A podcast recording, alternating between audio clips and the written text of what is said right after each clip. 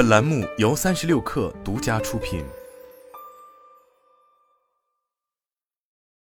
本文来自三亿生活。继埃隆·马斯克收购完成后，推特俨然就失去了安宁之日。例如，在推出令诸多大 V 诟病的推特蓝认证服务后，很快就被迫下线调整。又比如，众多广告主都一度暂停在推特的投入。据美国媒体研究机构 Media Matters 公布的相关数据显示，在马斯克接手的二十五天时间里，其前百大广告商中已有一半停止了在该平台上投放广告。然而，他所引发的事故并未就此停歇。本月初，马斯克公布了第一批推特文件。这些内部文件揭露了推特前高层可能存在干预、控制用户言论的问题，并牵扯到已离职的前安全部门主管罗斯、副总法律顾问贝克等人。不过，时任 CEO 的杰克多西似乎并未参与其中。随着此事的发酵，置身事外的杰克多西也在推特发布了长文，并在开头就坦言，推特这家曾由他管理的公司在当时和现在都存在严重的问题，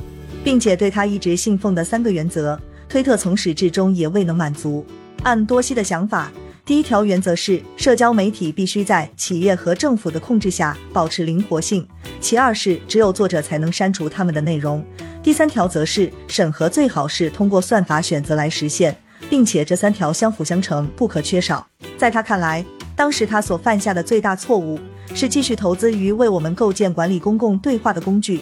而非使用推特用户构建的工具。便于他们来轻松的管理它，因此给公司带来了过多的负担，并使其面临巨大的外部压力。同时，他还表示，如果我们更多的关注为使用该服务的人提供工具，而不是为我们提供的工具而服务，推特或许就能够更快的朝着绝对透明的方向发展。我们可能就不会至于这种需要重建的情况。其实，从多西的字里行间，诸如完全去中心化的平台、所有人的价值或数据属于个人等。都能看出他对于 Web 三的愿景。而就在十一月初，马斯克收购推特，正值其内部一片混乱，以及外部广告商的投放意愿有所下降时，蓝天也在启动近三年后开始了初步的探索。据悉，其已开始寻找用户进行 beta 版测试，并表示在进行 beta 测试时，我们将继续完善协议规范，一切就绪后将进入公开测试阶段。事实上，这也不难理解，在多西回归推特的几年时间里。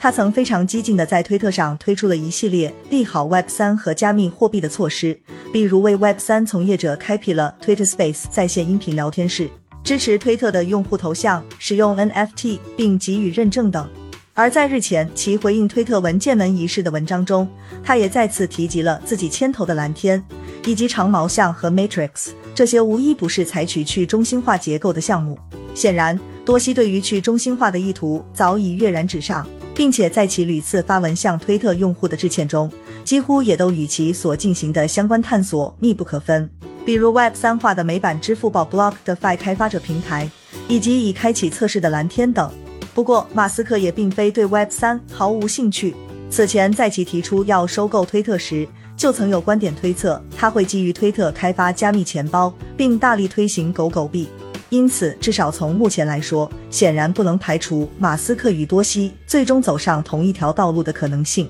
但截至目前为止，任何采用去中心化模式的平台都仅仅只是刚刚起步。无论是现在如何保持稳定的用户增长速度，还是未来的商业化，暂时还没有一个准确的答案。以发展数年的长毛象为例，由于业务管理员无法跟上新用户的加入请求和帖子数量。其注册速度非常缓慢，甚至曾一度暂停。而在用户体验上，目前去中心化平台往往都有着较高技术门槛这一共性。仅仅是建立自己的服务器、搭建数据库等工作，就足够把将许多用户挡在门外了。然而，大部分的普通用户在使用互联网时，往往都是因为它足够便利、快捷，不方便。现阶段仍然是去中心化平台难以扩圈的最大原因。所以，即使是有了越来越多的支持者。Mastodon 等平台依旧还无法解决当下社交媒体所面临的最大难题，即内容审核。更何况，虽然去中心化的愿景很美，